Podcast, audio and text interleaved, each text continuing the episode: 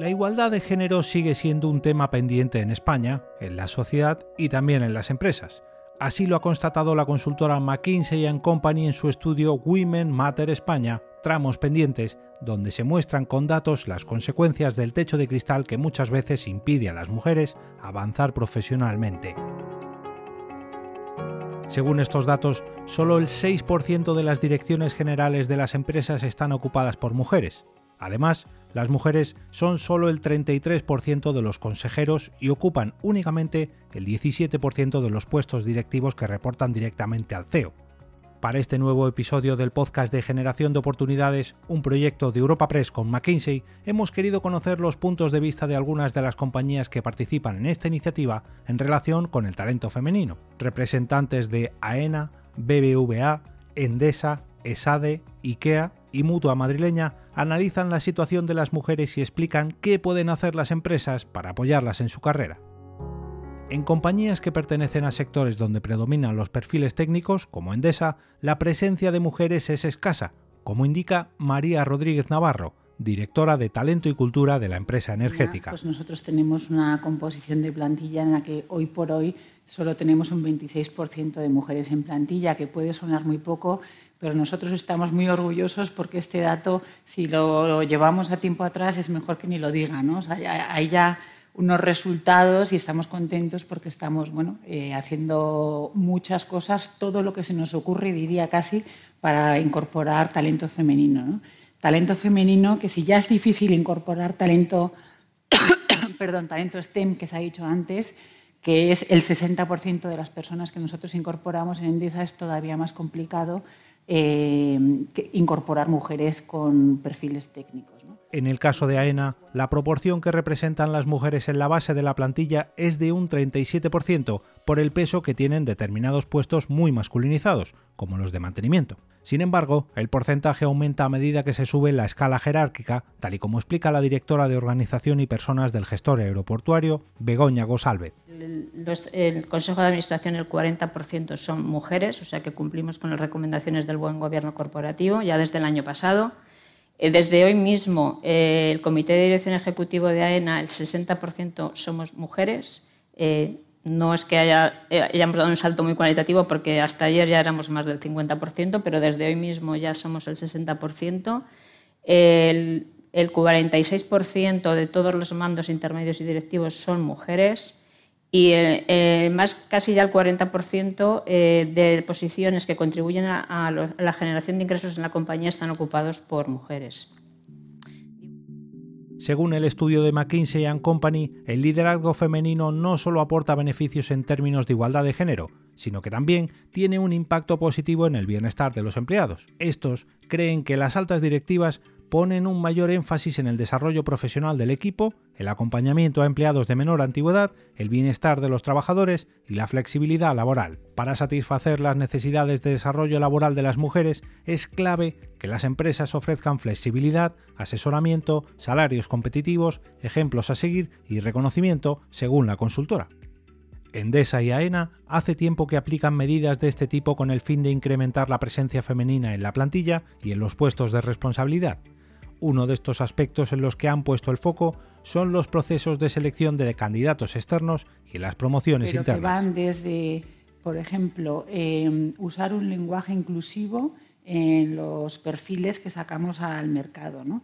que va mucho más allá de si masculino o femenino. Lo que intentamos es usar un lenguaje que conecta mejor con las mujeres y utilizar palabras o verbos como cooperar, compartir, coordinar, y evitar palabras como dirigir, defender, eh, dominar, cosas que, resultan un poco más agresivas en que las mujeres se sienten menos cómodas, siempre estoy hablando en general. Eh, de la misma forma, trabajamos con los gestores para que eh, se, haga una diferencia importante entre lo que es necesario y obligatorio en el perfil de lo que es deseable porque bueno, cuando sacamos vacantes externas todo el mundo quiere, obviamente, eh, intentar encontrar el perfil más, más, más perfecto, pero esto está demostrado también que retrasa un poco a la mujer que necesita cumplir en, general también un 100% del perfil frente a un 60 o un 70% del hombre, con lo cual es importante entender qué es necesario de verdad y qué es deseable. Igualmente, em, de un tiempo a esta parte hemos incorporado en los perfiles toda la información que tiene que ver con las condiciones de vida y los temas de conciliación, porque también ayudan a la mujer que tiene siempre esta preocupación, opinión personal, un poco más em, patente que la que tiene el hombre, el, decir eh, si el perfil em, es apto para trabajar desde casa, para trabajar en modelo de trabajo, cómo son las condiciones del centro de trabajo, etcétera, esto ayuda. Es verdad que ya desde hace bastantes años, tanto en los procesos de selección inicial, de incorporación a la compañía, pero sobre todo en los que decía antes de desarrollo profesional, no solamente se tiene en cuenta la experiencia, la formación técnica, evidentemente que es muy importante, y la experiencia profesional, sino que tienen un peso mm, casi diría del 50% y a veces es el decisorio, las, las habilidades eh, conductuales y sobre todo las potencialidades, habilidades directivas. ¿no? Entonces, por ejemplo, competencias tan importantes como es la comunicación en su amplio sentido. ¿no? Creemos que es una más, es porque justamente la comunicación o la falta de comunicación a veces con los equipos, ¿no? entre, entre colegas, etcétera, es uno de los mm, temas de conflicto en las compañías ¿no? o, de, o, de, o, de, fricción. Entonces, por ejemplo, la capacidad de comunicación, la inteligencia emocional a la hora de tomar decisiones, de gestionar los conflictos estilos de liderazgo a veces más participativos, ¿no? eh, en que se cuente más con, toda, con, todo, con todo el equipo. Mm, no digo que sea un atributo especial de las mujeres, pero sí que es verdad que, que, hay una fortaleza especial en el talento femenino hacia esas habilidades. También en Mutua Madrileña actúan para asegurarse de que se reconoce y se aprovecha el talento de las mujeres y de que los equipos son diversos, según su directora de personas, Ana Gallardo. Lo importante que es tener procesos concretos meritocráticos, transparentes, de retribución, de promoción, de compensación. O sea, que, toda la plantilla sepa perfectamente cómo puedo promocionar, qué trayectoria eh, tengo y qué requisitos tengo que cumplir. Y de hecho, en nuestro modelo de trayectorias profesionales hay un puntito que le, damos eh, a la diversidad, que es eh, cuando alguien se presenta a una vacante interna, se ve cómo está conformado el equipo de destino. Si es eminentemente masculino, se le da un plus a la mujer y si es eminentemente femenino se le da un plus al hombre, ¿vale? También para garantizar que seguimos teniendo equipos diversos y que... No hay que perder de vista que una de las causas de la escasez de mujeres en algunas empresas radica en que aún hay pocas chicas jóvenes con formación en estudios STEM, ciencias, tecnología, ingeniería y matemáticas, para poder incorporarlas a la organización. Con el propósito de ir cambiando esta tendencia, BBVA colabora con distintas iniciativas como indica la responsable global de Cultura y Compromiso, Inma Catalá. En el caso de las carreras STEM, pues tenemos una doble labor. La labor como BBVA de atraer y retener el talento femenino, porque la diversidad nos enriquece, pero también tenemos una labor como empresa. ¿no? Eh, tenemos una labor que tenemos que ayudar a la sociedad de que estas niñas en edades de 5, 6, 7 años crean que puedan acceder a todas las carreras. Para eso, pues trabajamos con diferentes organizaciones, Inspiring Girls, que intentan eh, hacer entender a las niñas que cualquier trabajo es válido. Trabajamos también con code.org, que no sé si conocéis, que es, es una ONG de programación que intenta en edades tempranas hacer, o sea, ver que las niñas pueden acceder y reducir la brecha social y diversidad que tenemos en este momento en Tech Innovation, que intentan trabajar también con las niñas. Es decir, en el caso de las STEM tienes que poner foco. Y más allá de hacer programas especialistas que tenemos solamente para mujeres, es decir, solo reclutamos mujeres, tenemos el deber con la sociedad de también eh, apoyarlo desde las empresas. Que, que para conseguir que más niñas y jóvenes cursen estudios STEM y también para que las mujeres se animen a ocupar cargos de responsabilidad, es fundamental visibilizar referentes femeninos en las empresas en los que pueden verse reflejadas, según el director de SADE Madrid, Mario Lara. Nos piden también eh, que impulsemos referentes mujeres con los que ellas se identifiquen. A veces parece que el referente mujer tiene que ser un, una mujer que absolutamente asuma eh, eh, los comportamientos y los malos hábitos a veces que los hombres hemos desarrollado en la manera en la que lideramos o dirigimos. Y, quieren ver mujeres con las que se identifiquen. ¿no? Y esto yo creo que eh, sale en numerosas ocasiones y me gustaría de alguna forma ponerlo encima de la mesa. La visibilidad, yo creo que la habéis mencionado todas vosotras. ¿no? Em, en el SADE Gender Monitor que hemos publicado, que hemos publicado hoy, un 15% de esas 300 y pico directivas que han participado dicen que en sus organizaciones no encuentran esos escenarios de visibilidad para eh, el, talento femenino. Así que hay que un dato preocupante que revela el informe de McKinsey es que al comienzo de su trayectoria profesional, el 85% de las mujeres piensan que podrán ascender en igualdad de condiciones respecto a los hombres, pero transcurridos cinco años, solo el 59% mantienen esta opinión. En BBVA han hecho un análisis de cómo han evolucionado las carreras de sus empleados, hombres y mujeres, a lo largo de 25 años y han identificado una diferencia significativa entre ambos. Se veía claramente que en el momento de que la mujer llegaba a la maternidad se producía un estancamiento, incluso una bajada en la carrera. ¿no? Y sin embargo los hombres cuando eran padres subía mucho más, ¿no? Por esto de, soy más responsable porque soy padre, ¿no? Entonces, todavía se incrementaba mucho, mucho más el gap, ¿no? Cuando vimos determinados análisis y vemos qué tenemos que hacer, a partir de ahí, lo segundo que trabajamos es lo que comentaba María, en los procesos. Hay que trabajar en los procesos para realmente cambiar las cosas, ¿no? Pues toda la parte de cómo hacemos nuestro recruiting, cómo hacemos nuestras promociones, cómo hacemos eh, nuestros procesos de, de retribución salarial, todo esto, ver dónde teníamos los sesgos y qué teníamos que cambiar. Con el fin de apoyar a sus empleadas, en IKEA tratan de visibilizar y promocionar el talento femenino mediante programas de desarrollo, dejando claro además que la maternidad es compatible con progresar profesionalmente. Asimismo, quienes han sido madres pueden disfrutar de un permiso remunerado de dos meses que se suma a su baja. Lo explica la directora de recursos humanos de la empresa sueca en España, Virginia Garrido. Nosotros visibilizamos, tenemos mucha obsesión, pero también tenemos muy naturalizado visibilizar y promocionar el talento femenino. ¿no? Hace muchos años que hacemos nombramientos de, mujeres que están embarazadas, porque pese a que la gente se sorprende, nosotros lo queremos normalizar, ¿no? Y muchas veces la propia candidata dice, no, pero no me nombréis ahora que estoy embarazada. Todavía tenemos que decir cómo. Ana Gallardo, de Mutua Madrileña, explica cómo los programas de liderazgo y de apoyo al desarrollo profesional que ofrecen las empresas pueden ser de gran ayuda. Yo creo que al final tenemos que valorar oye, pues la capacidad de aprendizaje, el tener unos objetivos claros, el ser proactivas a la hora de, de cuando se nos presentan oportunidades y, por supuesto, mantener esas relaciones más sociales y de networking. Por lo tanto, por un lado está el uno mismo y por otro lado está la, compañía que lo que tiene que hacer es crear un entorno para que cuando esa profesional da el paso hacia adelante no encuentre ninguna barrera en, desarrollar su carrera.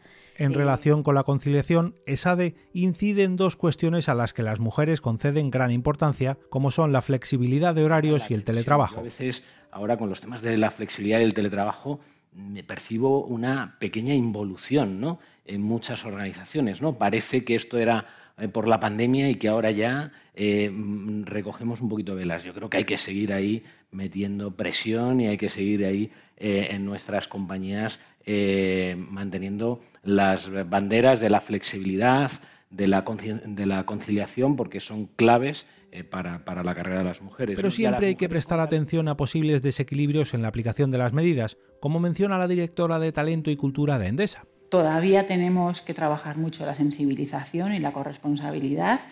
Ya he contado un poco cuál es nuestro contexto y, hoy tenemos 46% de mujeres acogidas a medidas de conciliación y solo el 25% de hombres, que viene a ser otra vez un buen dato, ¿eh? que no es un buen dato. Y aún así, los hombres se acogen a la flexibilidad y las mujeres todavía mayoritariamente a las reducciones de jornada, o sea que hay mucho trabajo. Para detectar este tipo de desequilibrios y para evaluar el cumplimiento de los objetivos sobre diversidad e igualdad de género es necesario recopilar y analizar los datos, como comentan IKEA y BBVA. nosotros los integramos en la, monitorización de cualquier dato de negocio.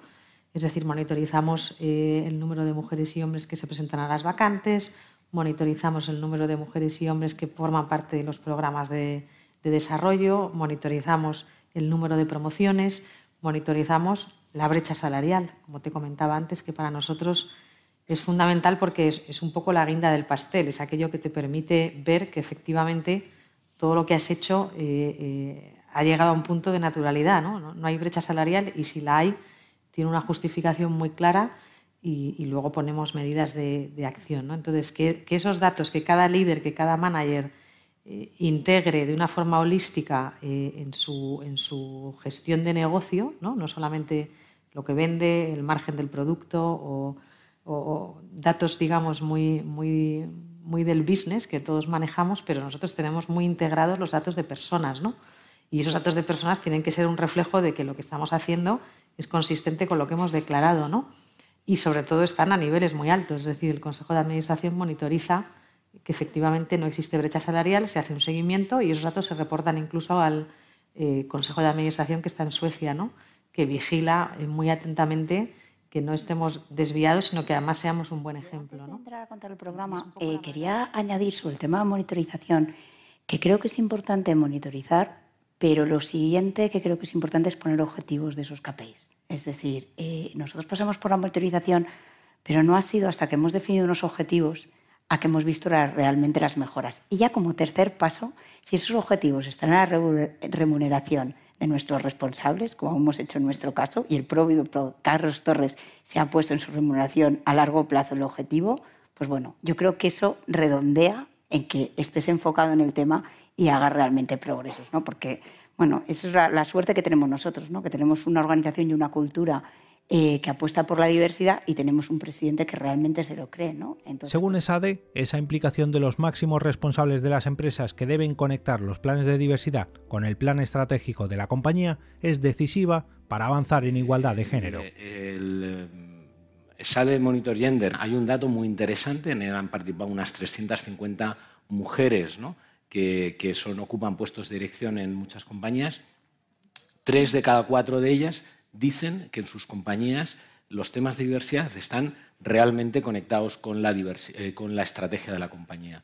Muy importante. Pero a su vez dicen que solamente el 18% de los primeros ejecutivos de sus compañías, 18% de los primeros ejecutivos de sus compañías realmente se implican en primera persona en la ejecución de esas, eh, de esas estrategias, de esas líneas estratégicas en materia de diversidad. Luego aquí yo creo que tenemos también un reto desde las compañías eh, en ayudar y en poner en la agenda de nuestros primeros ejecutivos estos, estos temas. Mm, yo hablaría también de, que hablamos mucho de diversidad, pero tiene que haber diversidad e inclusión. ¿no? Em, ¿cómo, y cómo los consejos de administración realmente eh, asumen ¿no? La, supervisión y el empuje a los ejecutivos alrededor de, estas, de estos ámbitos. Durante mucho tiempo, estas materias de diversidad e inclusión han estado fuera de la agenda de los consejos de administración. Hoy empiezan a ser relevantes y aquí probablemente el protagonismo de las comisiones de nombramientos y retribuciones tiene que ser mayor. Yo animo a las organizaciones, animo a las empresas ¿no? a que realmente los mm, temas de diversidad e inclusión cojan más relevancia, ocupen más tiempo en los debates de las eh, agendas de los consejos y los comités de dirección. También Mutua Madrileña considera que los objetivos de diversidad se deben integrar en la estrategia. De hecho, nuestro plan estratégico es trianual y nuestro plan de diversidad va en línea con el plan estratégico. Eh, es un plan que nace directamente desde la alta dirección y todo fue en una reunión en la que estaba nuestro presidente eh, con, directivos y mandos intermedios y su frase fue veo pocas mujeres. Y efectivamente, o sea, en los puestos de responsabilidad eh, la presencia de mujeres pues no era la más deseada. Y a partir de ahí empezamos a, integrar muchas de las medidas que ya teníamos, pero empacotándola, entre comillas, en un programa, que yo creo que eso también hace que sea más fácil hacer un seguimiento y que la plantilla también lo vea como algo muy definido. Para las empresas participantes en este podcast, apostar por la igualdad tiene múltiples beneficios. Un impacto positivo que se nota no solo en el bienestar de los empleados, sino también en el negocio. Así lo transmiten desde AENA, IKEA y Endesa. Todo eso contribuye al bienestar y si hay bienestar hay más productividad, ¿no? Los equipos están en ese sentido pues más eh, más felices, ¿no? por decirlo de alguna forma. Es que al final cuando le preguntamos a nuestros empleados de qué se enorgullecen más, ¿no? cada año les preguntamos qué hacemos bien, qué hacemos mal, eh, siempre nos responden entre las top tres razones de por qué se quedan con nosotros es nuestras políticas de igualdad, de diversidad y de inclusión. creemos que para ser una empresa competitiva, para tener buenos resultados y resultados sostenibles, hay que centrarse en las personas y, y, de, ese bienestar sale luego la motivación y llegan los resultados y no al revés. ¿no? Hay que centrarse en el ser y no en el hacer.